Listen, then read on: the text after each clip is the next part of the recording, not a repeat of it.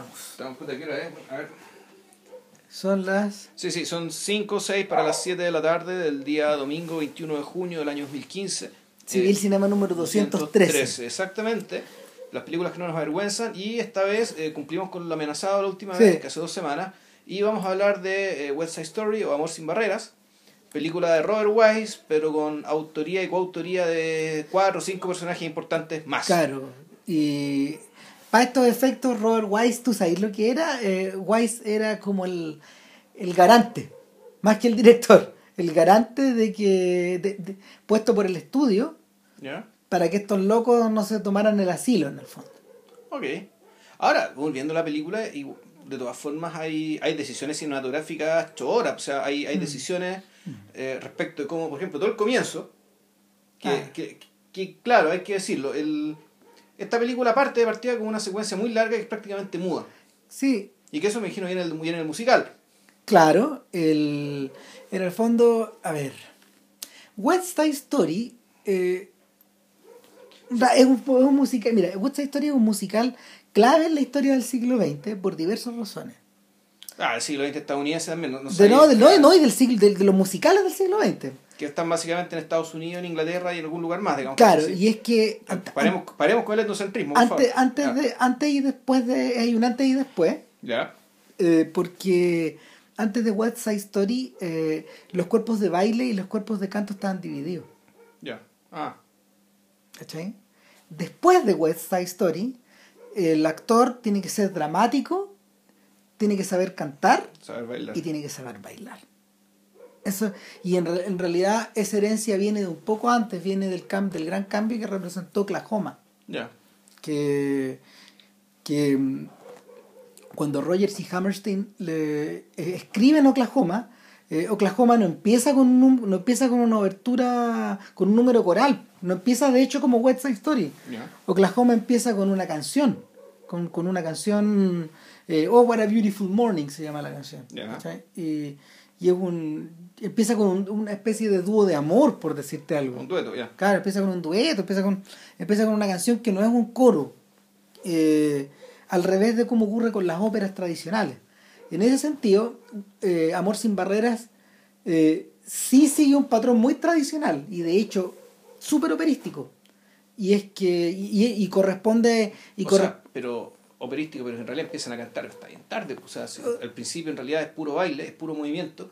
Y claro, el, el- uno podría pensar que el, el, el inicio coral es básicamente para que la comunidad se presente. Claro, o sea, y ahí tenía los Jets versus los Sharks. Claro. Y en este caso, ese inicio está, está a cargo de los bailarines. De los bailarines, exactamente, de una coreografía. Y aquí está el tema de la- de las decisiones cinematográficas, digamos, de cómo traducir al cine. Claro. ¿Cachai? Lo que, lo que me imagino fue el musical, pero yo nunca lo he visto. Y hay un detalle importante.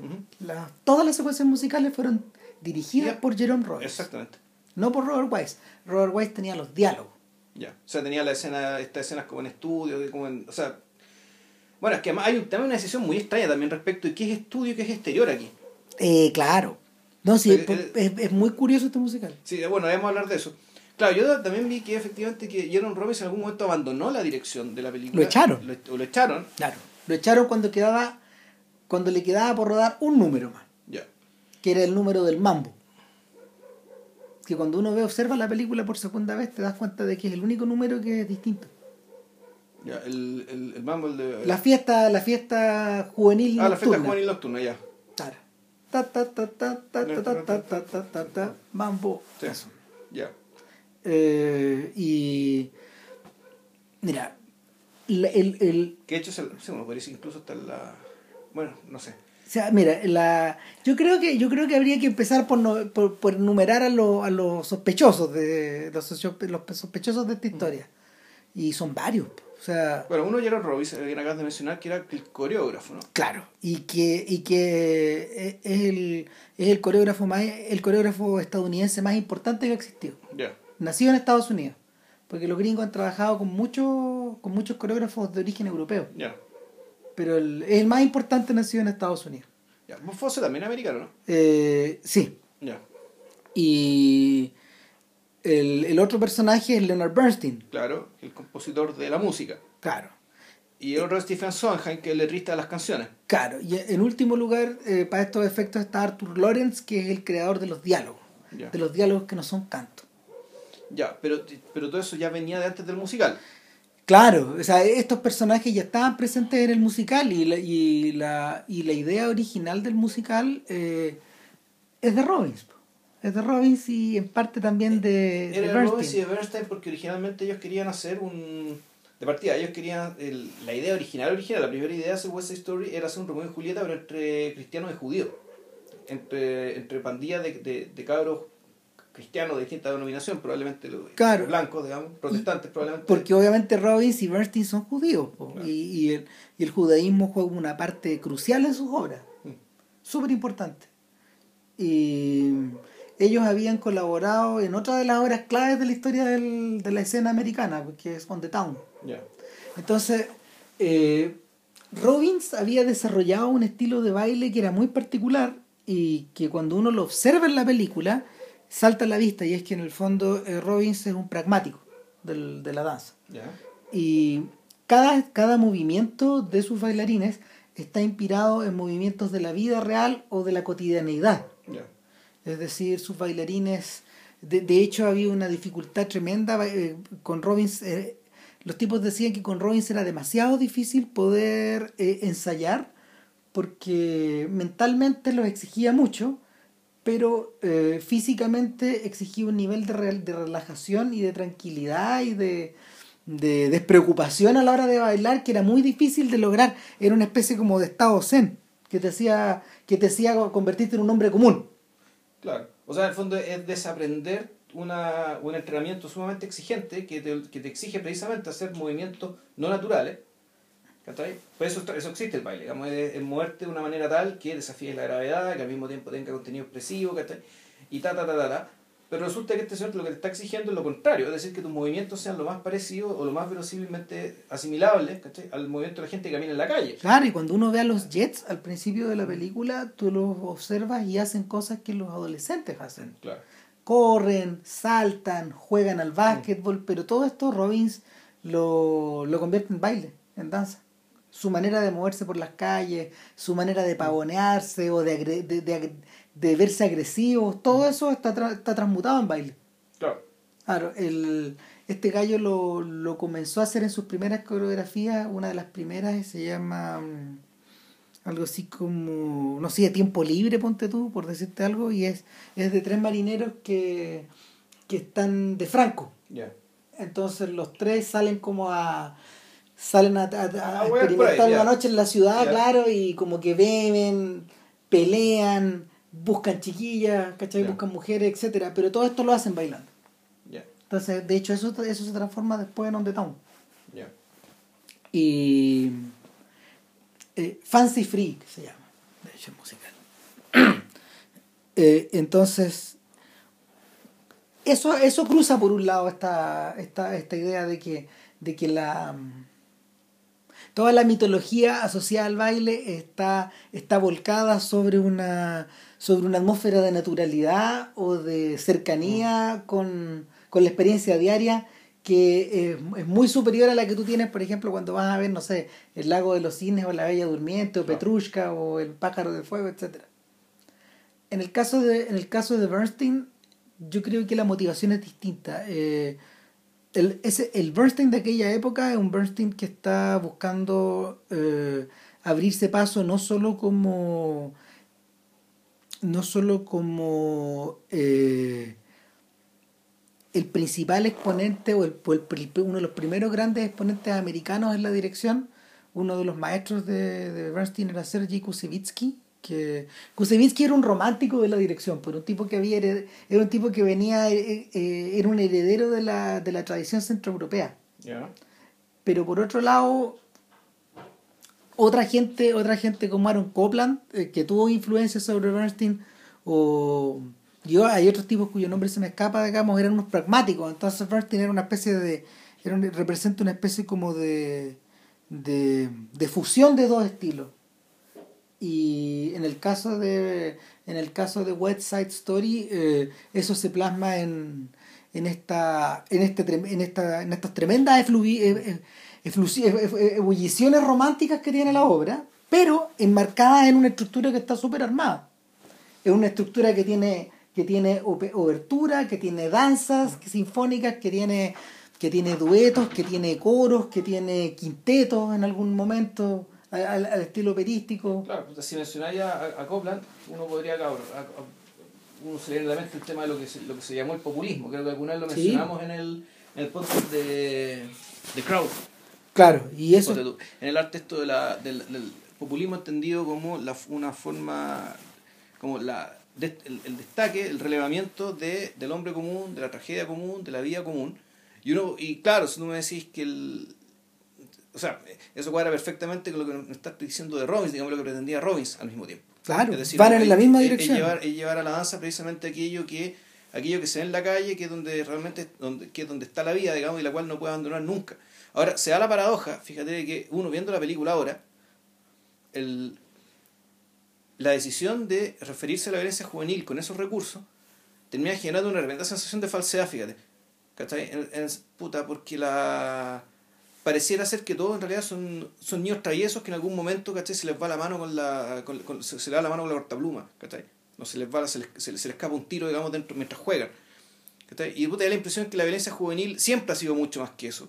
Siempre ha sido más peligrosa que eso, siempre ha sido más traumática, más dolorosa, más violenta que eso. Es que yo... y, ese, y, ese, y ese es como un, primer punto, digamos, donde la película, un la ve, digamos, ¿cachai? Efectivamente destaca todos los méritos artísticos en términos de la economía, de cómo, te cuentan la historia con los recursos escogidos. Pero yo me encuentro así como, como espectador a esta altura del siglo, ¿cachai? Que uno podría decir, tal vez la película envejeció por esto. Uno dice, pa, Esto, esto no funca, o sea, esto no funca como lo que pretende ser, eh, todavía.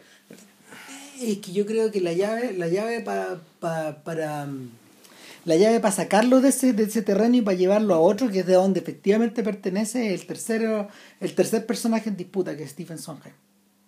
¿Cachai? Mm. Sondheim, Sondheim no es un realista. O sea, en la medida que más uno se embebe del personaje, eh, y, de hecho Sondheim es el que ha tenido probablemente la carrera más compleja de estos tres. Eh, en esa época... El único que está vivo todavía. Es el único que está vivo. Sí. Sí, porque lo, lo que pasa es que era un, un, cabro, era un cabro muy joven. Sondheim nació en 1930.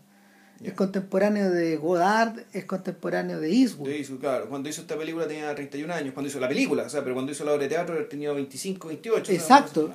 Y, y Sondheim, eh, Sondheim, Sondheim, es heredero de el heredero directo de lo más granado de la tradición del, del del teatro americano, del teatro americano del siglo, de, musical del siglo XX. O sea, él es de alguna forma eh, el, el hijo putativo de Oscar Hammerstein II, el colaborador de, eh, de Richard Rogers. Richard Rogers tuvo dos colaboradores en su vida, eh, Oscar Hammerstein y Lawrence Harst. Eh, con ambos creo canciones imperecederas. ¿Y los dos eran era colaboración absoluta? ¿Uno era letrista y el otro era músico? Eh, uno era letrista y otro era músico. Rogers era el músico. Hammerstein era el letrista, igual que Lore, igual que Hart. Y, y nada, el Hart muere joven y, y deja un legado, deja un legado de musicales junto con Rogers, pero en realidad los realmente importantes para el siglo XX son los otros. Eh, Hart, eh, con, con Hammerstein hicieron El Rey y yo. Hicieron. Sound of Music. Eh, hicieron, claro, hicieron The Sound of Music, La Novicia Rebelde. Alegro. Eh, Oklahoma. Oklahoma. Carrusel. South Pacific. Imagínate si uno se acuerda de tanto, no, no teniendo esta tradición metida adentro. O sea, prácticamente, todo, prácticamente el, no sé, el 100% de las obras en las que colaboraron fueron importantes. Entonces, Sondheim eh, es, un, es un cabro un poco huérfano, eh, huérfano de padre y un poco de madre, porque en realidad la madre lo odiaba. De hecho, en el lecho de muerte la madre le dice a Sondheim, eh, hay una pura cosa en la que me arrepiento y es de haberte tenido a ti. Chan, imagínate. Entonces, no fue, no, obviamente el hijo no fue al funeral. entonces, sin embargo, lo que salva, lo que salva a este cabro chico es que vecino de él era Hammerstein con su familia. Y era una familia que era como todo lo contrario, pero era justo lo que él quería. Era una, familia, querendona. Claro, donde, donde, donde, donde este cabro chico fue como un poco adoptado como hijo más, un hijo más. Entonces, em, era súper obvio que un poco a la manera del protagonista de, de Boyhood, eh, alguien como Sondheim quisiera convertirse en su papá, eh, en el, la persona que él más admiraba, digamos, convertirse como en un músico. Además, eh, tenía una disposición extrema a esto. Entonces, el. eh, oh, tú me contás esa historia y la cancioncita esta que cantan los patos malos, eh, puta, te empieza a cobrar sentido, pero por todas partes. Pero claro, pero claro, o sea, no, no por nada, no por nada todas esas canciones son tan, o sea, tan, revestidas como de tanta, de tantas capas. Y, y lo que ocurre con Sondheim es que, bueno, no sé, pues este cabro arma sus musicales y todo, entonces Hammerstein, le, Hammerstein lo va lo va observando un poco de lejos hasta que un día le dice, mira ya, nos vamos a, nos vamos a meter a... Nos vamos a poner serios. claro, nos vamos a poner, nos vamos a poner serios. Si tú querías hacer esto, eh, chantémonos y vamos viendo punto por punto. Y le destruyó la obra, pero al mismo tiempo, al, mismo tiempo al destruirle la obra, le armó la obra. De otra forma. Y y en su juventud, eh, cuando surge la posibilidad de, de, ayudar a, a, esta gente a, a, poder, no sé, componer las letras o componer un poco la música, Hammerstein le dijo, mira, ¿sabéis qué? Eh, esta gente es de otro mundo distinto al tuyo, son gente mayor que tú, de una, de una generación más, pero va a ser muy difícil que puedas, o sea, este es el comienzo perfecto, muy difícil que que puedas encontrar una obra en la que, en, la que tú puedas aprender, aprender más cosas y al mismo tiempo proponer más cosas que en esta. Y, y, así llega. Y tener un grado de responsabilidad menor, digamos, al lado de... Claro. Entonces, en numerosas ocasiones, tanto Bernstein como Sondheim dijeron que en realidad eh, el trabajo musical y el trabajo letrístico está bastante mezclado entre los dos. Pero que temprano en el proceso ellos acordaron que Bernstein iba a recibir el crédito por la música y que Sondheim iba a recibir el crédito por las letras. Eh, y en algún momento también... O sea, componían los dos juntos en el piano. Claro. Así tal cual. Claro, claro. Y, o sea, y obviamente el más experimentado era el que llevaba la voz cantante. Pero que era Bernstein, que tampoco era tanto mayor, ¿no? Era que no, sí, sí. Era unos 40 y tanto, ¿no? Bernstein era unos, no, era unos 15 años mayor. Ah, ya. Unos 15 años mayor, sí. Bernstein es como del año no estoy seguro si es como del año 14 o del 16. Es de por ahí. Y, probablemente un poquito antes. Pero eh, el, esto, esto, redunda, esto redunda en que, esto redunda en que, no sé, por algún momento Bernstein le dices ahí que me diste tanta pega tuya que en realidad estoy dispuesto a, darte porcentajes de mi plata, por, un, puntos de mi porcentaje final, eh, para que tenga para que tengas ganancias por el resto por, por, lo que dure la obra digamos y el tipo dijo y ahí fue cuando cometí muy temprano mi primer error en, en, el, en el teatro digamos porque renuncié a porcentajes de amor sin barreras. Uh. tendría, tendría harto más dinero que el que tengo ahora. Que igual es harto, digamos. pero, de todas maneras, pero claro, pero para que vean que uno puede ser muy ciego respecto de la pega que uno mismo hizo. Y por la película no ganó plata. Yo creo sí, que no, sí, todo, esto, todo, todo, estos gallos ganaron mucha plata. Ahora, eh, un detalle que tiene la película es que, bueno, Robbins era, Robbins era el director de escena. Y Robbins se llevaba, Robbins se llevaba, eh, a ver, era, le estuve mirando una biografía de Robbins porque en realidad no podía creer todas las cosas que se decían de este gallo. O sea, de hecho, de partida Sondheim dice que él es el único genio que él ha podido conocer así en persona. Y lo mismo decía Bernstein, pero a la vez ellos decían que la disposición que había, tener para, había que tener para trabajar con este sujeto era de tal nivel de entrega que era imposible no odiarlo en alguna parte del proceso. Pero cuando explotaba. Claro, porque, porque te explotaba, pero al mismo tiempo era un trabajo de ir descubriendo la obra con él y era extremadamente desgastante. Y en esta moledora de carne eh, los cabros eran exigidos al máximo, los, los, eh, los miembros del elenco. Y, y algunos, mucha gente no aguantaba ese proceso. Pero, pero lo, que, lo que sí redunda era que, de hecho, varios miembros del elenco de la película fueron miembros del elenco original. Por ejemplo, el policía. No, el policía, el el muchacho que, el, cabro que hacía, el del líder de los puertorriqueños. Claro. Que no es puertorriqueño, es de apellido griego. Sí, George Chakiris. Chakiris, él, él hizo, si mal no recuerdo, en, la, en, la, en el teatro, él hizo del protagonista blanco, el polaco. Mm. Ponte tú, él tuvo el papel, o sea, le cambiaron, le cambiaron el papel. Sí, él fue Riff en algún momento. Claro. Entonces, eh, había varios supervivientes del elenco que estaban con Moreno creo que también, ¿no? Sí, pero, pero no los principales porque Chita Rivera era la original. Ya. Era la... ¿Cómo se llamaba la, el, el personaje de la niña? ¿Ana? Anita, ¿no? Anita. O algo así. Bueno, Eh, para que esté la Tú sigue hablando. y, y nada, pues, entonces eh, yo tiendo a pensar que tiendo a pensar que el con Amor sin barreras ocurre lo que ocurre con algunas películas americanas o con algunas con algunas obras colectivas americanas que que en el fondo se transforman en una suerte de clúster, de clúster de talento, de clúster de descubrimiento o de de, de puntos de contacto de un, de un montón de líneas que van separadas y que en algún momento se unen y luego se vuelven a separar. Sí. Y con la particularidad además de que, a, a diferencia de muchas películas súper exitosas, no se basa en el estrellato de los actores. No, pues. O O sea, sea, Natalie Wood, y si es que. eh, que era como la única estrella, Claro.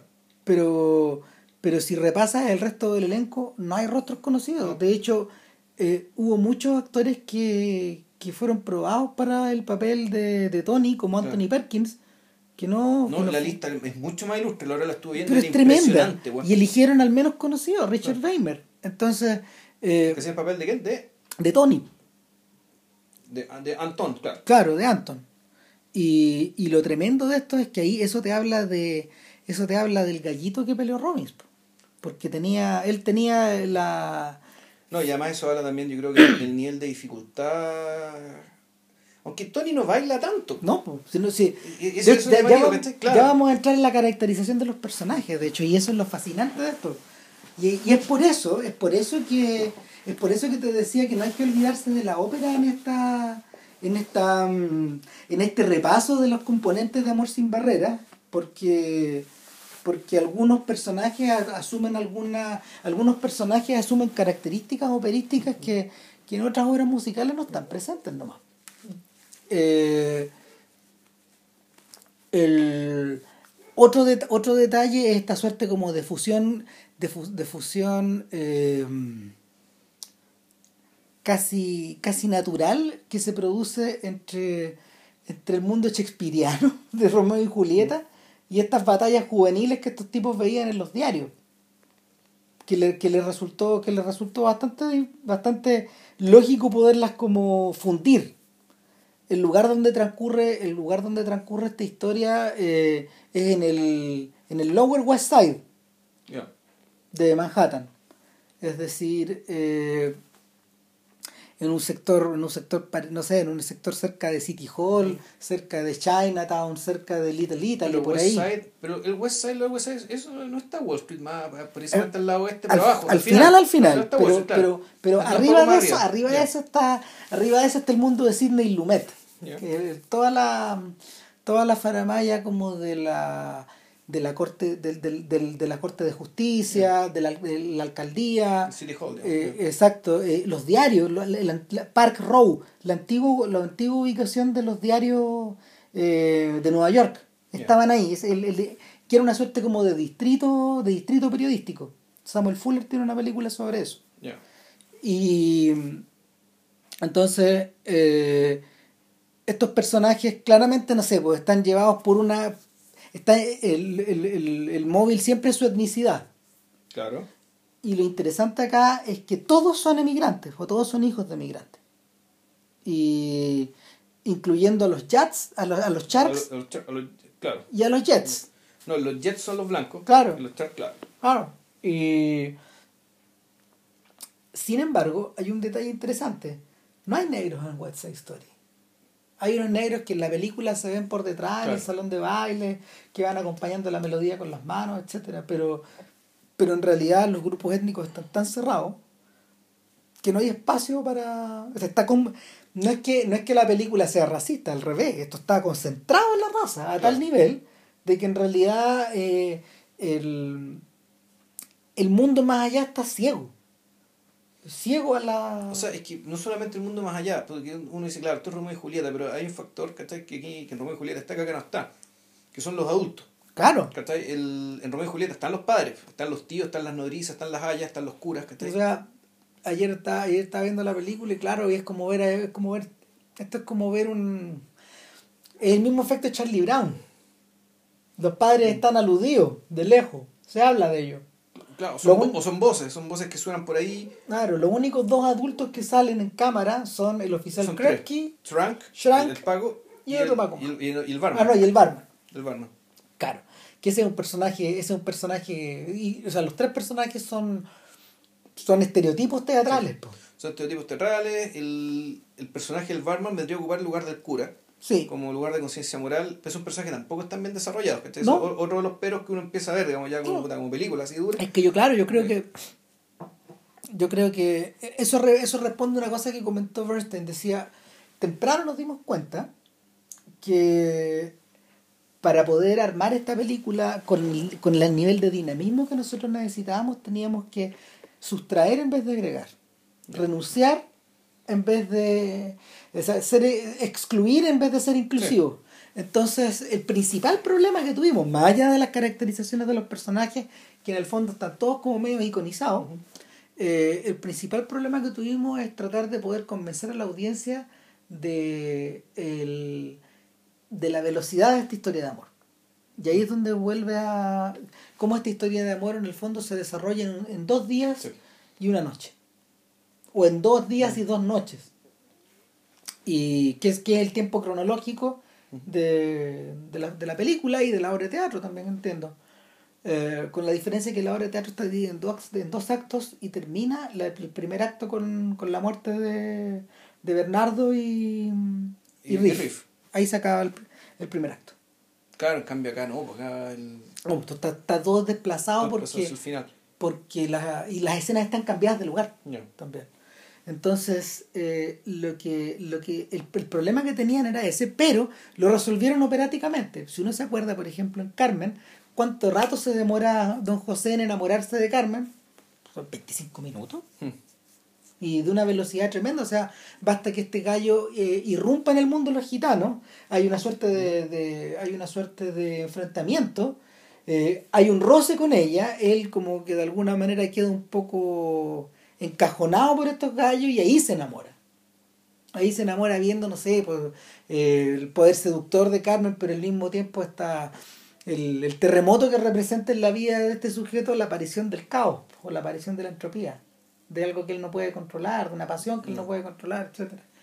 Eh, y, y, el, y, y, la ópera en Carmen, Carmen, en Carmen se presupone que, que don José se enamora. Y aquí también se presupone que los amantes se reconocen de inmediato. Claro. Chao. No, no, no, no, no vamos a perder tiempo en es, es el efecto American Sniper para contemporanizarlo. Claro. Eh, y supone que pasan ciertas cosas, ok, vamos. Claro. Y no ahorramos tiempo y tiempo y tiempo. claro, pero ahí también se produce otro, pero en la película, que es que eh, ponte tú, no termina de ser creíble, de ser creíble, ¿cachai? Que el personaje de María, de Natalie Wood, perdone tan fácilmente al tipo que mató al hermano. Es que ese es el otro problema eso no eso tampoco está bien eso no es creíble se ha visto ahora eso, eso, no es así el, el pues en Romeo y Julieta creo que no era así no en, en, en, Romeo y Julieta no es así bueno Romeo y Julieta dura dos horas más. Mm.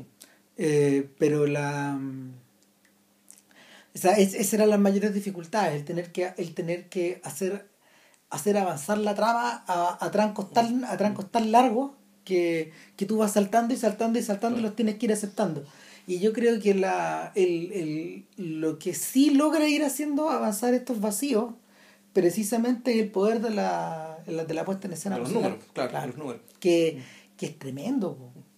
Mira, yo no te voy a decir que yo creo que yo creo que o sea, Robbins probablemente sea el coreógrafo americano más importante del siglo, etcétera. Eh, pero yo no creo que sea el mejor cineasta, el mejor cineasta musical, yo creo que es Fossi. O sea, en el mundo de Fossi tú podías observar la, la la, la completa comunicación entre, entre la expresión física, el rostro, eh, la, el, ¿cómo se llama? lo cinemático de la puesta en escena, etcétera. Acá yo creo que es más, es más difícil, pero donde sí triunfa Robbins es en la capacidad como para, como para poder quebrar el, para poder quebrar la estructura del 235 a 1. Porque está permanentemente la película está permanentemente cruzada como por perspectivas eh, o, por, o por líneas de acción o por obstáculos en la, en la escenografía que hacen que, que, el, que cortan la expresión de los, de los bailes o al revés.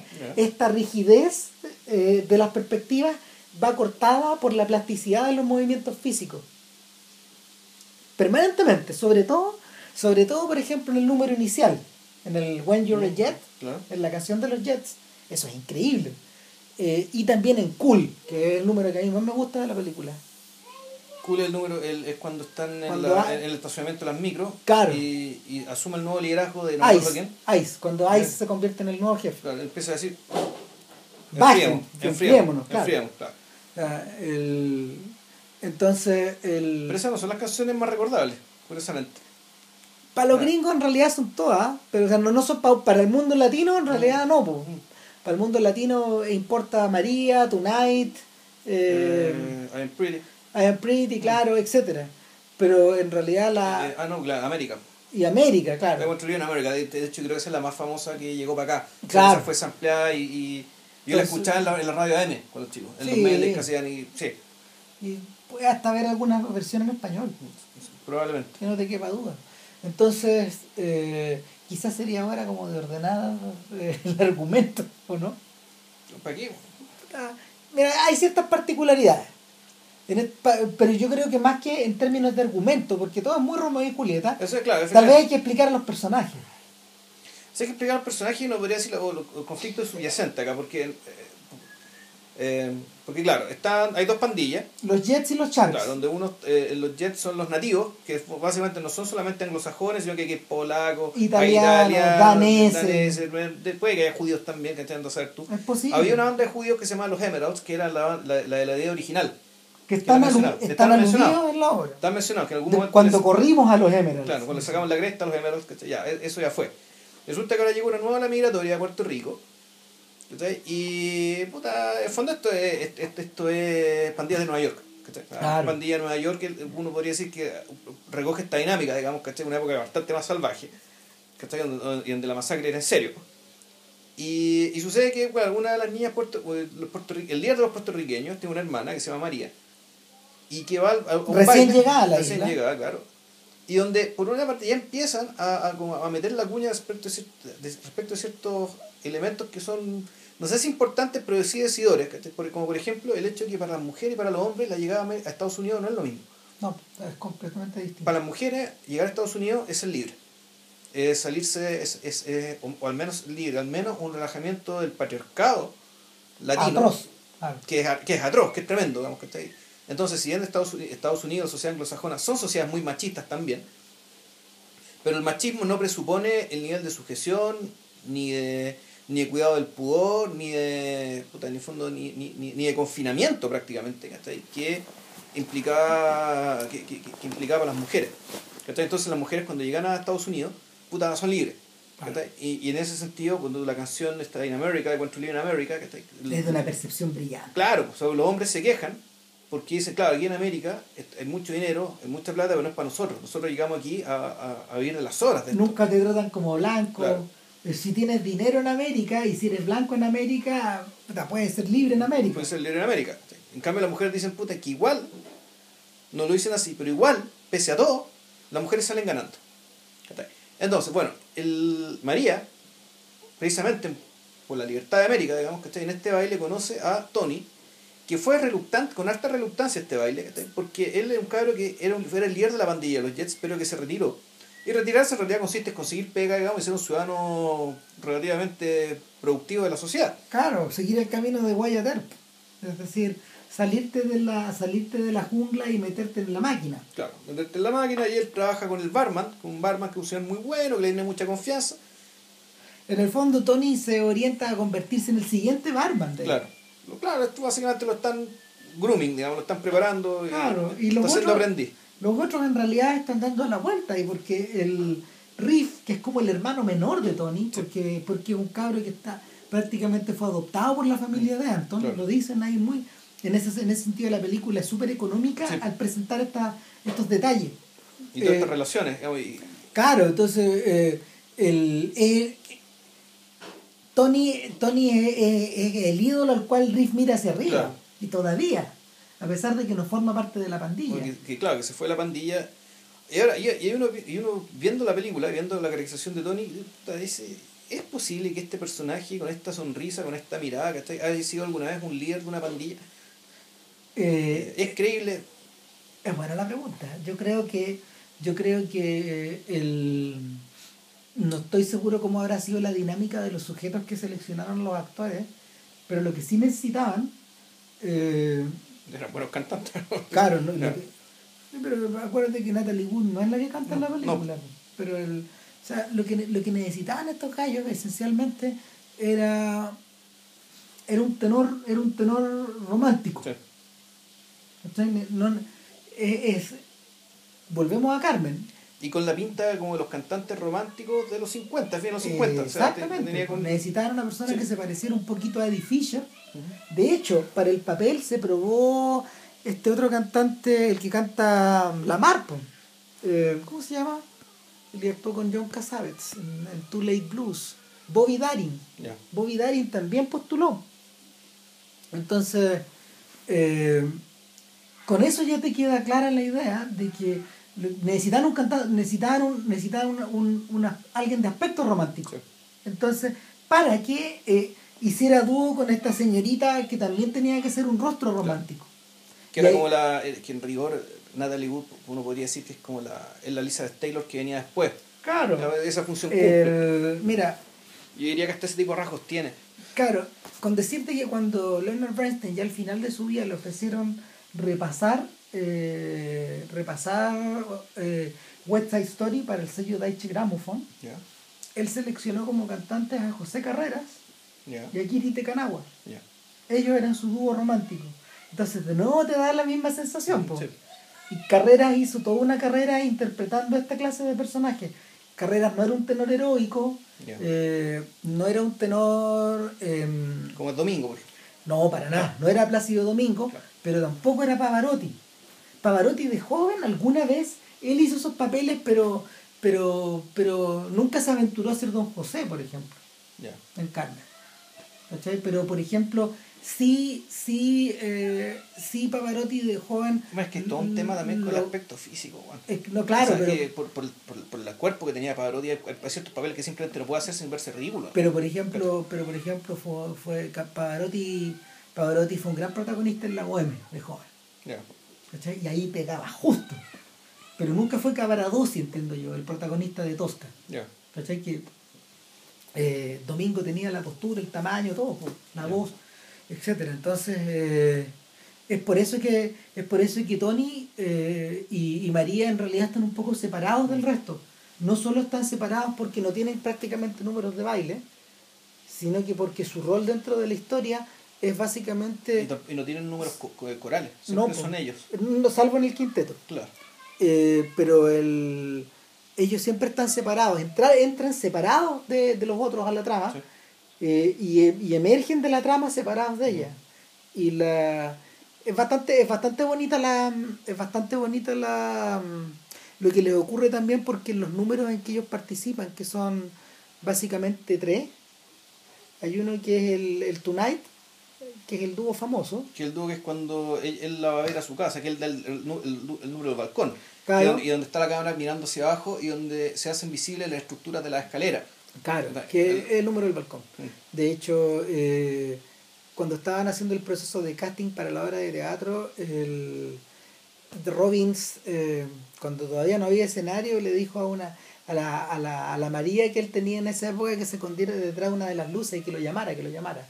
Y así fueron descubriendo cómo podían ordenar todo. Pero estaba escondida detrás del escenario. Entonces el tipo la- lo tenía que buscar y buscar el balcón. Entonces, eh, el otro número importante que ellos tienen es Somewhere. Que es el que en la, es en la, la, costurera, ¿no? Eh, no, es el número donde ellos están, es el número donde ellos están como en la desesperación ya. Ya. ¿cachai? Después de que, después de que, Cuando se acuestan, po. Claro, ese, eh, en la película. En la obra creo que está, en la obra creo que está más desplazado hacia el final, pero en el fondo eh, que, que para Bernstein es la canción más importante de la película, de hecho. Eh, y está basada en un- está basada en una en un motivo de Beethoven creo de una sinfonía de Beethoven parece que la cuarta no me acuerdo cuál es y Y el otro es, es un- este número donde ellos como que yo te desposo, tú me desposas cuando están en la tienda. Cuando estás en la tienda, claro. Claro. Y el, esos tres números románticos están un poco aparte de la película. O sea, no, de la película, del, del ritmo que tiene la obra misma. Y de hecho son los... Ningún personaje, ningún a, la inversa de lo que suele ocurrir en algunas obras musicales o en algunas obras dramáticas musicales, eh, ningún otro personaje tiene números románticos. Si haces la, si haces la cuenta hacia atrás, todos los otros avanzan la historia en algún momento. Estos vienen a cumplir el, la, la función del área. Claro, cumple el área, pero al mismo tiempo también hace avanzar la historia, hace creíble lo que nos parece, lo que nos- parece poco creíble. Es decir, Claro, tienen la pega más difícil. tiene la pega más difícil, hacer creer que efectivamente el amor es tan grande que se puede que alguien puede perdonar digamos, al asesino del hermano. Mm. ¿Cachai? Má- Máxima aún cuando en la, en la película al principio te presentan que la relación con el hermano era buena. Sí, porque cariñosa. quería a su hermano.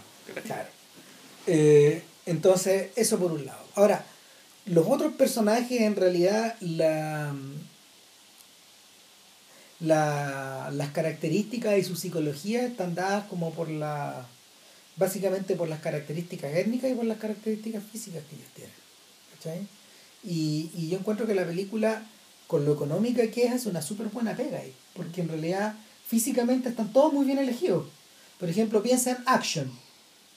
Action el, el italiano que quiere pegarle a lo que sea. Claro, Sí, y, action, es, action en el fondo, action es pura energía, es pura furia. eh, hay alguna referencia también, al- pa- aparte algo de la biografía Sí. de en la, en la película, muy mínima, y, pero, pero en el fondo eh, pertenece al mundo de Scorsese, pues, a Sí, estas bestias que sí, de eso, que de eso, de eso mismo decir, digamos, este, puta, es, es De Niro a la letra de Harvey Keitel a la letra. el- Tal cual, sí. está súper bien caracterizado. Eh, por otro lado, Está el personaje de la niña que quiere ser niño. ¿cachai? extraordinario personaje, personaje, maravilloso personaje además que, Mm. que el es súper shakespeariano Shakes- Shakespeare también tiene personajes que funcionan un poco así porque este también este también tiene algunas características parecidas a Puck es medio juguetón pero al mismo tiempo o sea eh, Pero que a diferencia de poco, un personaje que digamos que su, su lo que la mueve es básicamente ser integrado, ser Claro. considerado y, pero, y ahí está lo, lo triste, digamos, ser considerado como algo que no es. exacto. O sea, ser tratado como un muchacho, siendo que Y es ser- una, una niña. y ser tratado como miembro como miembro, Miembro de la pandilla. Claro. Entonces, en el fondo, eh, él no, eh, él, ella, ¿no? Claro, no busca una, no busca una, una, no busca la pandilla como vía de liberación, la busca como, como, Como reafirmación. como Claro. exactamente, como vehículo de, de reafirmación y, y lo que encuentra ahí, finalmente hay una cosa que es tremenda en la película, que todas las confianzas que ellos ponen en el colectivo, que todas las confianzas que Ujú. están puestas en el colectivo van siendo una a una eh, defraudadas. ¿Cachai? Nadie, na- nadie obtiene nada del colectivo acá. Pero nadie obtiene nada, pero nadie pero el colectivo tampoco es traicionado. No, el colectivo, el colectivo, el colectivo para estos efectos, eh, y en la medida de que tú vas viendo la película y se va desarrollando, eh, el colectivo es una cárcel. Es un, es un el colectivo es un medio de represión, es un es una es una es, es como se llama es una es una célula que te mantiene atrapado. De hecho, cuando uno observa, cuando uno observa las calles, pasa un efecto doble. Eh, los desplazamientos horizontales son de una libertad gigantesca.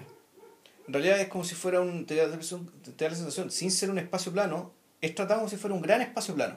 Claro. Como si fuera un gran patio de colegio. Y es muy bonito porque, Pero porque yo- Robin yo- se siente con la libertad en el fondo de hacerlos correr, correr, Ojo, correr. pero eso solamente es el principio. Que eso es lo, más- lo que decía que me daba la atención, que al principio eso está, eso está filmado probablemente o en locación o en un estudio que parece muy bien una calle de verdad. O sea, hay partes que son calles de verdad. calle de verdad. Y llega un momento en que algún, y en algún momento la cuestión se corta. ¡pa! Y nos vamos a estudio y se nota inmediato que es cuando eh, Riff va a decirle a Tony, "Bueno, van- van- anda a la fiesta con nosotros. Claro. Y Y es cuando- para todo. y es como diría decir que ahí empieza la película, porque en realidad todo eso otro era, puta, era prácticamente una introducción. ¿cachai? Era- Claro, y lo que queda después es la cárcel. Pues sí, ¿en y qué después, parte? después puro estudio. ¿Dónde, dónde, dónde canta Tony María María? eh, la canta en la canta, bueno, de, de rumbo a su casa, metiéndose por estos callejones que son del mundo de Will Eisner, Claro. que son como, no sé, edificios de ladrillo, de Con la 10, escalera 12 pisos, con la escalera, con la escalera De fuga, claro. de fuga por fuera y que en el fondo forman van creando van creando el, el reemplazo del escenario medieval en la otra obra Eh, pero el, el- la estructura que más te queda en la cabeza son las de las rejas de, la, de las áreas comunes de, de juego, de las canchas. Y esas rejas parecen de cárcel y de, y de hecho eh, es el momento de incorporar al otro sospechoso de la historia, que es Saúl Vaz. Saúl Vaz, eh, que, que no sé, pues, es el gran creador De, de, de- de escenas de crédito, de instrucciones. escenas, claro, y de, mm, de elementos de marketing, de Mm. pósters, de eh, íconos, de tipos de letra, de, de, de, de- Sí. de la historia del cine. Eh, Saúl Vaz hizo. eh, Saúl Vaz creó tres, tip- tres tipos de, de cosas para West Side Story. Uno creó todo el material gráfico.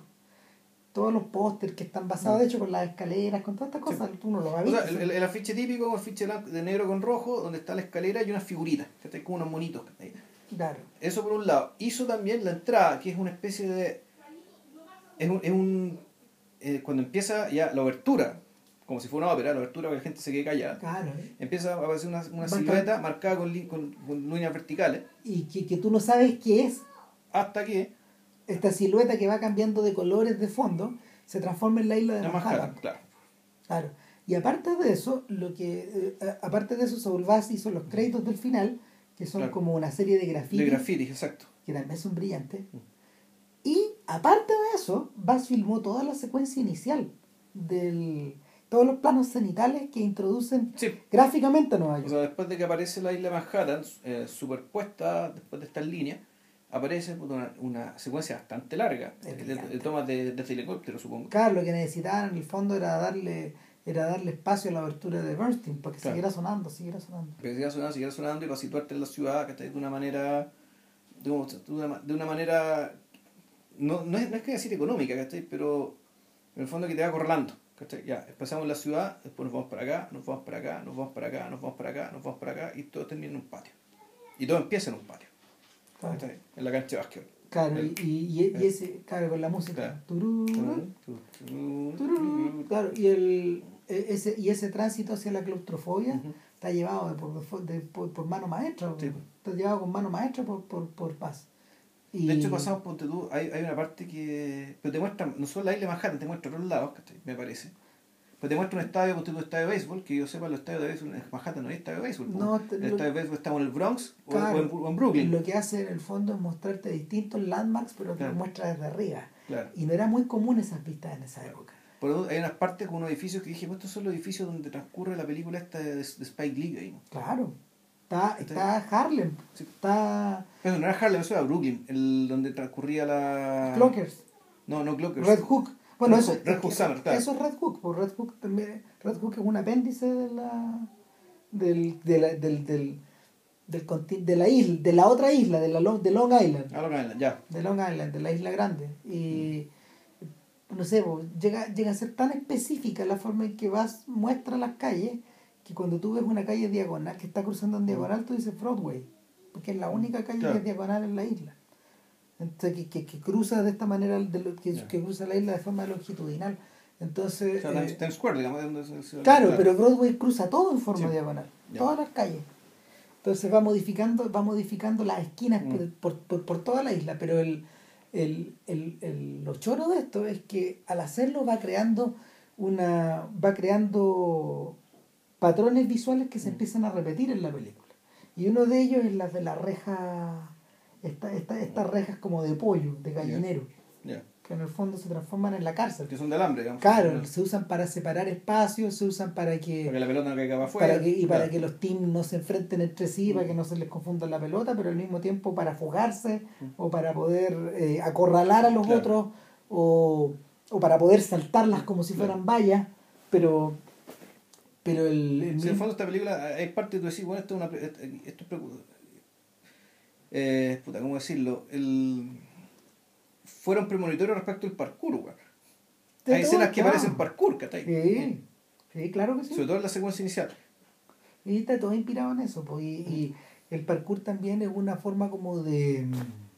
Es una disciplina, no sé, pues, una disciplina de, de, da- es danza. Eh, finalmente es danza. En realidad no sé si es danza, es atletismo, gimnasia, más bien. Sí, pero, pero, pero está puesta. Pero está. Es gimnasia, es gimnasia urbana, digamos, que precisamente parte de la base de reírse, ¿cachai? De los límites que la ciudad te pone, tus movimientos. Claro. Entonces tú decís parkour, ya, yo quiero llegar el, yo quiero llegar acá, hacia allá, pero en línea recta. No, Pero- no por el camino que me dice la calle, no quiero pero, una línea forma, recta. pero al mismo tiempo una forma esencialmente pragmática de ver ese asunto, Mm. tal como lo veía Robbins. Eh, entonces, una vez que ya tenéis todos esos elementos, una vez que ya tienes todos esos elementos del juego, el, el material se hace extremadamente rico. Y ese, esa es la gracia que tiene, esa es la gracia que tiene West Side Story. A diferencia, por ejemplo, de lo que ocurre con otros musicales, como yo pensaba, yo pensaba que después del tremendo éxito de los 10 Oscars que se lleva Claro. la película, durante largo tiempo, no estoy seguro ¿Y esos 10 Oscars por qué se los ganó? Por un montón de categorías, pues desde vestuario No, hasta claro, pero el tema es ¿por qué se produjo semejante locura por esa película en aquel entonces? ¿Realmente la fue mucha gente al cine? ¿O fue para tanto? ¿O, o qué? O, o había, o, o los candidatos de ese año tampoco eran tan fuertes, ¿cachai? Bueno, como te, como te dije, eh, el West Side Story ya había marcado, ya había hecho, había marcado época en, Salud. perdón, eh, había marcado época un unos cuantos años antes, tres años antes, ¿no? Era del 58, ¿no? Claro. Pero Se estrenó en el 58. Claro, porque era algo extremadamente distinto. O sea, de hecho, en este documental que vi de Robbins, los tipos decían de aquí para adelante nos dimos cuenta que el- todo, todo había cambiado. Ya no podíamos llegar y ya no podíamos llegar y postular como cantantes, teníamos que saber bailar, teníamos que saber cantar, teníamos que saber, no sé, teníamos que tener capacidades, capacidades eh, dramáticas mínimas para poder ser creíbles. Y, y obviamente, no sé, pues es un fenómeno cultural finalmente. O sea, a mí, a mí, a mí lo que, me, a mí lo que me, me atrae de esto es que en el fondo, pese a ello, pese a ello, eh, Robbins, Bernstein y, y Sondheim eh, se las arreglaron al mismo tiempo para ser extremadamente puntuos. Sobre todo con el tema de los latinos. Eh, la incorporación de los latinos en estos días a la sociedad americana ya eh, está en fast track, por, por decirlo de alguna forma. si- pero, Si hubieran sido realmente puntuos, habrían sido una pandilla de negro. Y habría sido una historia de amor interracial. Cosa que era inconcebible. inc- a eso voy. Inconcebible. No, inconcebible. Inconcebible. claro. Inconcebible. Pero lo que sí anticiparon era la capacidad que iban a tener los latinos para poder, para poder culebrear al Mm. corazón mismo de la sociedad de los gringos. O sea, e- eso, ese, es un, ese es un viaje que se está realizando ahora y que no tiene vuelta. No, Eso- eso ya, fue, eso ya fue, ya pasó, y está consagrado, está canonizado y está. y, va, y, y va hacia el corazón. y va, y en algún momento puede ser incluso ¿cachai? que haya más hispanoparlantes que angloparlantes, han de saber, ¿cachai? Entonces, entonces reconocer eso en la película y como que dar cuenta de eso porque eh, yo creo que para los Jets los negros no son amenaza en ese sentido. Eso es lo tremendo de la historia. Es que no. Es que no, es que realmente, en realidad lo que hay no lo son porque básicamente el, el elemento negro está artificialmente borrado Fíjate de la que- premisa, precisamente por lo inconcebible. ¿cachai? Por lo inconcebible que, que, mete una historia fíjate que yo tipo. estaba leyendo en este libro de Bob Stanley sobre la historia del pop moderno. Llegué finalmente a la llegué finalmente al, al early rap, ¿Ya? a, la- a 1975. Ya. con, con la aparición, no sé, pues de, de los primeros, de los primeros sujetos que en el fondo se dedicaron a esto en el Bronx. Que eran, no sé, África Bambata, eh, Grandmaster no sé cuánto. Grandmaster Grandmaster Flash. Grandmaster Flash y, y alguna otra gente más. Y eh, el rap es un fenómeno, es un fenómeno del Bronx. Ahí se generó. Y, o sea, se, se generó finalmente cuando, cuando inmigrantes jamaicanos empezaron a, nostálgicos del, de, la, de la cultura del sound, Del sound del system, sound system- del sound system, empezaron a mezclar, em- empezaron a mezclar una misma canción con dos con dos con dos decks, con dos con dos co- con dos tocadiscos a la vez y con dos copias del mismo disco. Y, empezaron a cantar y a rapear encima. Y el, sin embargo, la pregunta que se hacía Stanley era por qué una revolución tan profunda en la música como esa, o tan radical, y contemporánea del punk americano, eh, no fue grabada hasta siete años después. Entonces la respuesta que él decía, la respuesta que él tenía era simple. po. En esa época el Bronx era tierra arrasada. Y eh, es precisamente en los años de West Side Story donde empieza ese race, po, donde empiezan a destruir esa cultura. Con la creación de las autopistas, artistas de Robert Moses. con la, de- y con la demolición con la demolición literal del- Física, sí. física del Bronx para, para hacer espacio para esto, para hacer espacio para carreteras- estas carreteras entonces eh, planteado de esa manera en realidad eh, era terreno arrasado en esa época estos gallos para estos gallos lo- la cultura de los negros estaba completamente vuelta volcada sobre, sobre ellos mismos. Totalmente volcada sobre ellos mismos. De hecho eh, lo la desco- el nivel de desconfianza que se tenía hacia los sellos era tan grande que en realidad cuando, cuando trataron de convencer a los a los, a los raperos de, a los primeros pi- a los raperos pioneros, claro no, quisieron grabar por años no quisieron hacer discos porque en el fondo esto estaba esto era una, era era una mm, no era una industria ni era un movimiento ni era una ni era una moda para ellos era una cultura pero una cultura a espaldas de los otros. Y lo que propone West Side Story eh, curiosamente es lo contrario. A pesar de que no hay confianza en el colectivo eh, en la, la película parece la, la obra misma pare- parece apostar por la fusión por la por la fusión O sea, por último, por la integración. por eso por No, la- no, por la fusión no por se la sabe va- no, se sabe qué va a salir culturalmente ahí. Lo que sí se sabe es que es inevitable, porque ha pasado antes, que ese es todo el tema, ¿cachai? y esa es la fusión de María y Claro, de Tony finalmente Claro, o sea, y esto, esto ya ha pasado antes muchas veces, ¿cachai? pasó con los irlandeses, pasó con los italianos, ¿cachai? pasó con los polacos, que, que han, han llegado por oleadas. Como decía Scorsese, este documental de Nueva York, van a seguir llegando, ¿cachai? Sí. Van a llegar de Asia y, y siguen llegando y vivían en los mismos barrios, lo que era Pequeña Italia, ahora en realidad no hay tanto italianos en Pequeña Italia, ¿cachai? Puta, están llegando inmigrantes de Filipinas, weón, ¿cachai? Y, y Estados Unidos, como siempre, los va a coger a su manera. los va a absorber los va a coger los va a cooptar y, al mismo, y, y les va a pegar duro, les va a sacar la cresta, los va a hacer trabajar como unas bestias, ¿cachai? Pero finalmente los va a integrar se van a quedar. Claro. Y se, se van a integrar y se van a quedar. Y se van a convertir en americanos y sus hijos van a ser americanos. Claro, y ese, y ese es el, ese es el proceso que para estos dos judíos, o para estos tres judíos, perdón, era clave reflejar, po, Mm, donde sí, ellos estaban, donde ellos estaban como ellos mismos eran producto de esa fusión, por distintas partes. ¿cachai? Claro, entonces uno podría decir esto es una película autobiográfica, en último término. para ¿cachai? muchos de esos, para, ar- para varios de esos efectos sí. De hecho, O sea, bueno, por algo al principio eran con pandillas de judíos, la, la historia, la Claro, historia inicial. Eh, no es casualidad, de hecho, que 10 años después eh, Bernstein, perdón, eh, Robin se interesara, mm, que para estos efectos sí es el verdadero autor de la película, se interesara en, en las historias de en las historias de gueto que contaba que, que le contaba a su papá acerca de su abuelo y del viaje que él y su papá hicieron a ver para ver al abuelo en no me acuerdo dónde vivía, ¿En creo que en, ¿Qué creo- parte del- creo que en Rusia. Del este de Europa. bueno, Claro, en alguna parte del este de Europa. Y, y es por eso que Robin montó el violinista en el tejado, pues, y lo, lo creó y lo... Ah, él es el violinista del tejado. Sí, sí. Ya. ¿No? Y, y ¿Por el- qué encontrar a un tipo que se llama Jubison que no es judío? No, no, güey.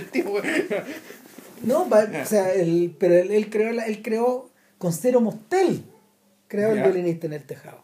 Entonces, que era su enemigo, porque, porque Pero Sora Mostel no actúa en el violinista del tejado, ¿no? eh, él es el primer protagonista y el, Ah, ya, pero el- ya. el- el único en el Ya, fondo, pero no el de la película. No el de la película, no, es el Topol, de la película es Topol. Jaime, Jaime Topol, claro. Claro, claro, pero no, pero Mostel es el, el primer, el primer personaje de la, de la obra, claro, respondiendo un poco también a esa misma inquietud. Ya.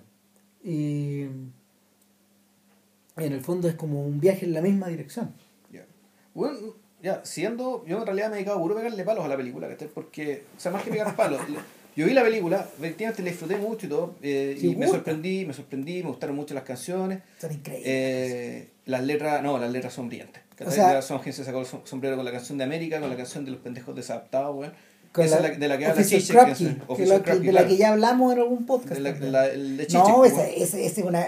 Esa, Esa esa- es una metralleta de es- buenas ideas, es weón. una, es una película en sí esa, Mm. eh, y de hecho, no sé, po, eh, Officer Krupke eh, permite lecturas sociológicas, O sea, es que pasa psiquiátrica, por, pasa por toda- pasa por política. todas las instituciones, ¿cachai? Pasa, por todas las instituciones. Y se la cepilla todas. Y, y todas se caen la se ríen en la cara, ¿cachai? Claro. Y bien imitado, donde entonces alguien pone cara. No, eso- Uno pone pinte juego, otro pinte paco, otro pinte psicólogo, bueno, otro pinte trabajador social, bueno, ya todos los repasa, bueno, y. Es una canción gloriosa. Sí, no, es una maravilla. Entonces, o sea, Pero tengo problema, volvemos. O sea, me gustó todo. I am pretty siempre encontré que es una maravilla de canción. Ahora, ahí hay cierto. Ahí también palo, weón. Musicalmente asocia a Puerto Rico con España. ¿Cachai? Esta canción de cantan ellos, ¿cachai? O sea, hay, uno nota que. O estos tipos son ignorantes, cosa que sospecho, cosa que dudo, Mm. o eh, asumen que el público es ignorante y por lo tanto, cuando vaya a mostrar música de Puerto Rico, y mostráis, eh, claro, y un mambo que no es de Puerto Rico, que en realidad es cubano, pero el mambo ahí lo bailan todo. lo bailan todos, claro, es como la música todo el mundo mueve la raja con el mambo, ¿cachai? Ya está bien. Pero cuando eh, el ta ta ta ta ta ta ta ta ta ta ta ta ta no sé qué es eso. Y cuando canta el, el I am pretty. Efectivamente empieza a meter aires medio español. Como zarzuela. pues. Claro, claro. el, Entonces tú decís, bueno, esto, esto es lo que el público eh, eh, estadounidense conocía y por lo tanto necesitaba y algo así para que la canción fuera, fuera lo exitoso, lo llamativa, digamos, lo recordable que, que esperaba. sin embargo, acuérdate cómo termina el Pedro Navaja de.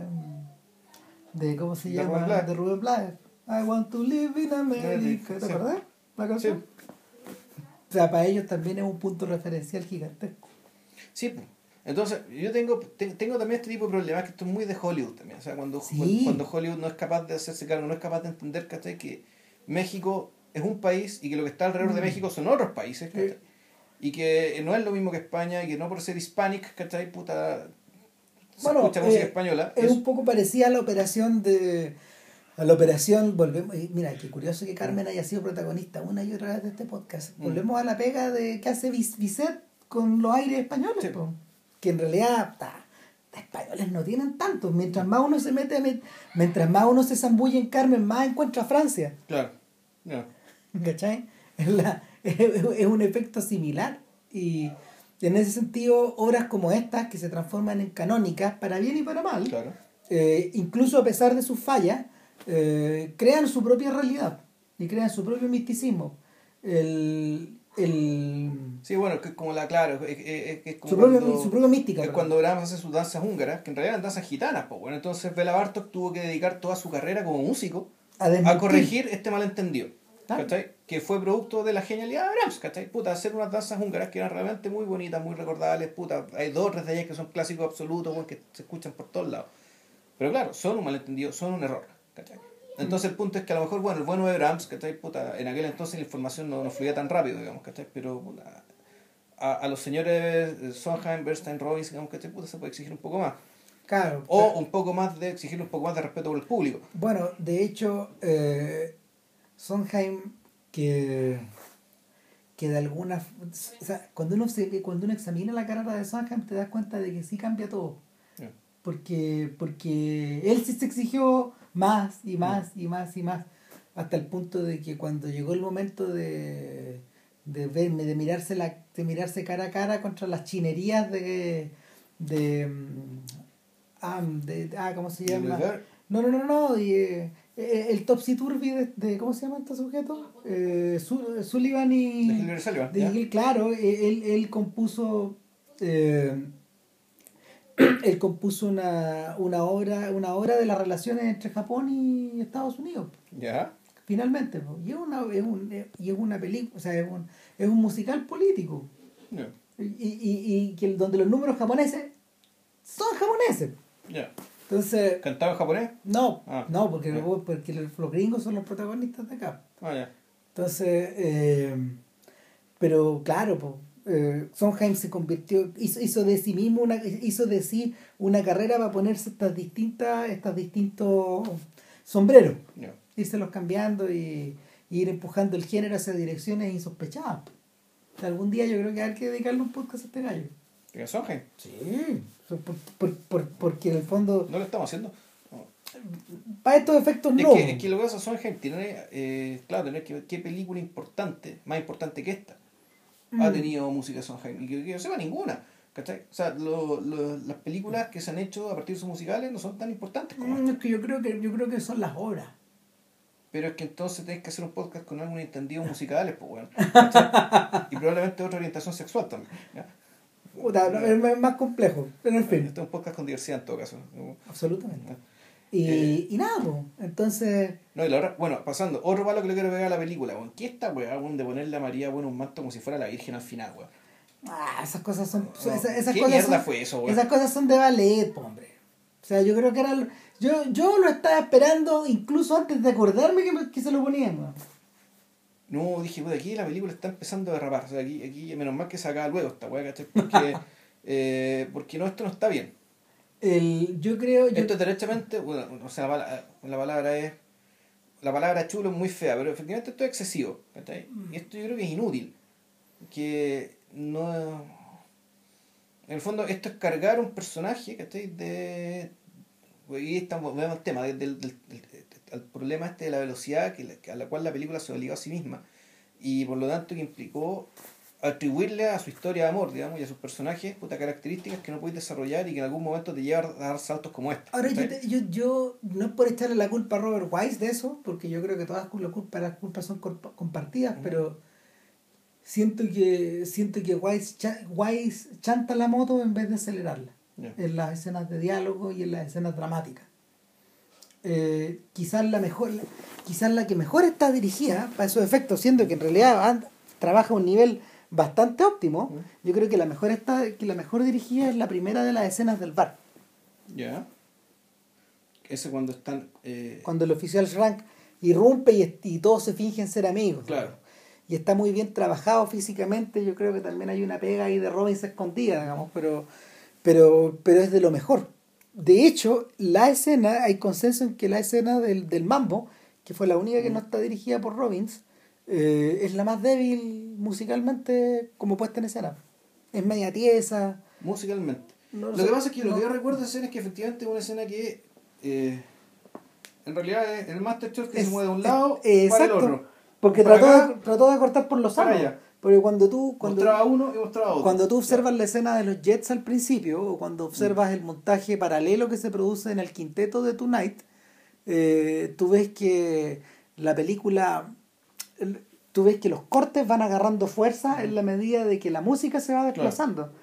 Es decir, eh, Robbins no estaba trabajando en torno al clásico paradigma hollywoodense de ocupar un master shot Claro.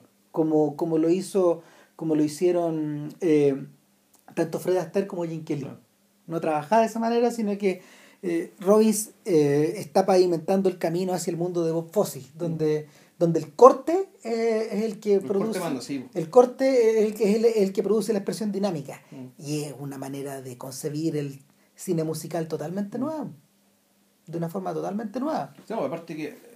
Y aparte que lo, por ejemplo, las tomas iniciales, como que se producen des- desplazamientos reales de un lugar a otro, el Master Shot no te sirve, pues. no No te sirve, ¿cachai? Porque el Master claro, el- en, el- en la escena del baile, efectivamente, que tenía un salón de baile, digamos. De pronto el salón de baile lo, lo domináis con el Master y eso te permite mover la cámara para un lado, mover la cámara para el otro y con movimientos muy simples. Eh, lo que tal vez no, lo que no es simple es tener bien coreografiado todo, digamos, ¿cachai? Para que con una pura toma puedas desplazarte de un lado a otro.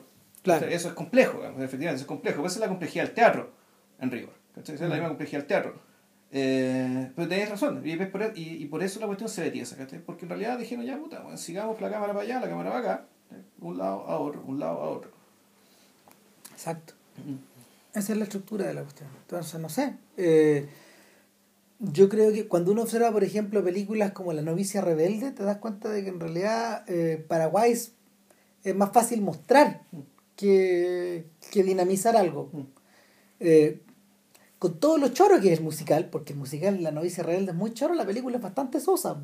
Con el perdón de toda la gente que le encanta la Sister María. pues. Sí, o sea, yo creo que igual, ¿sabes que no está sucediendo ahí el otro día? Me pareció que era una película que.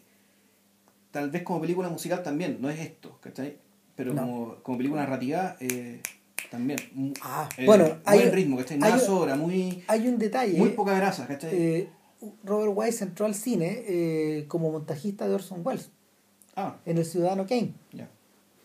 Eh, y de hecho, gran parte de gran parte de, de las mejores pegas que hizo Wise y de las peores pegas que hizo Wise tienen que ver con el montaje, porque él fue el encargado de cortar y de refilmar The Magnificent Ambersons. Entonces se ganó el odio de Wells también para el resto de su vida.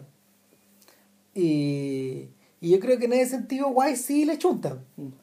Hay harta película, hay harta película. Mira, el, dicen que el filme más personal de Wise en ese sentido es este filme de. ¿Cómo se llama? Eh, The Haunted Mansion, algo así. La casa. Mm. La casa. La casa embrujada. encantada, la casa embrujada, claro, con, con Vincent Price. Esa es una buena es una gran película de, de Wise, como Robert Wise, Ya.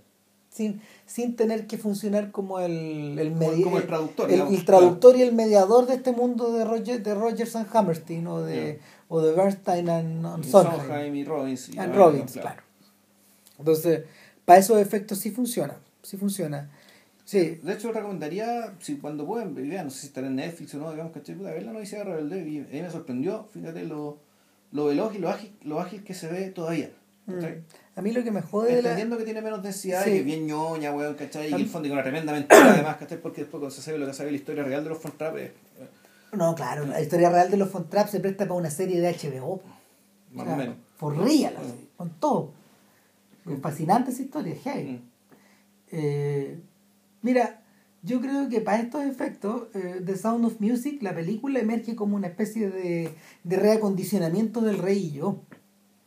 Donde el personaje de Deborah Carr también va a funcionar como institutriz Claro. de los cabros chicos de, del, del rey, po, del rey de siempre. Claro. Pero claro, hay, hay, un, hay un cambio, hay, hay algo interesante ahí, porque el, el hecho que haya. Hay un, puta, hay un tópico que se llama, así que esto es el, el progresismo en la periferia. Mm, Es decir, puta, Doña Bella, ¿cachai? Como este tipo de personajes que van a un lugar más o menos perdido y llevan los ideales de, de un lugar más avanzado o más metropolitano. En el caso de esto, puta, el re- el rey de Siam, que es un reino, que es un reino grande y todo, pero igual, un, rey, un reino que está más o menos lejos perdido, llega una institutriz que trae ¿cachai? lo mejor ¿cachai? y lo más noble digamos, del mundo moderno y, y occidental. ¿cachai? Aquí, en cambio, en la novicia rebelde, ¿cachai? No, no está eso. ¿cachai? No, es, no es ese tipo de intromisión lo que está ahí, no es ese tipo- la colisión que tiene ahí, es, No, la- es no. absolutamente afectivo. La, coli- la colisión, en el fondo, eh, tal como lo dice Zizek, Mm. eh, es de mm, el derecho, el derecho a buscar tu libertad en el marco de dos instituciones que te constriñen. Claro. Las dos. Sí, pues uno es milico, digamos, y, No, y no, yo estoy hablando, yo estoy hablando de la iglesia y de la, iglesia. familia. Claro, también. y la familia pues, un tipo que además que es milico. Mm, y, ¿cachai? Y, y- además tiene que, tiene que ser un código de conducta también. y el efecto, el efecto, el efecto, ¿tú crees que se va a ejercer primero sobre la hermana María?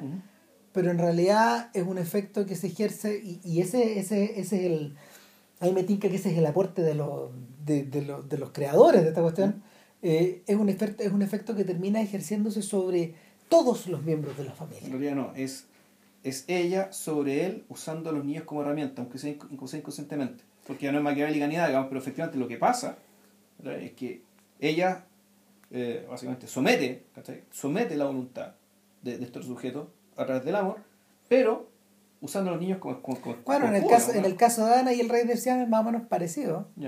Pero lo que lo que mm, lo que está agregado ahí son códigos del siglo XIX Claro. es decir el exotismo. Claro. el exotismo juega un papel.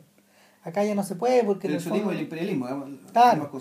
Para estos efectos, para estos efectos en realidad yo como contra como contraceptivo de, de- de la novicia rebelde, yo recetaría un programa doble con cabaret, Ya, ¿cachai?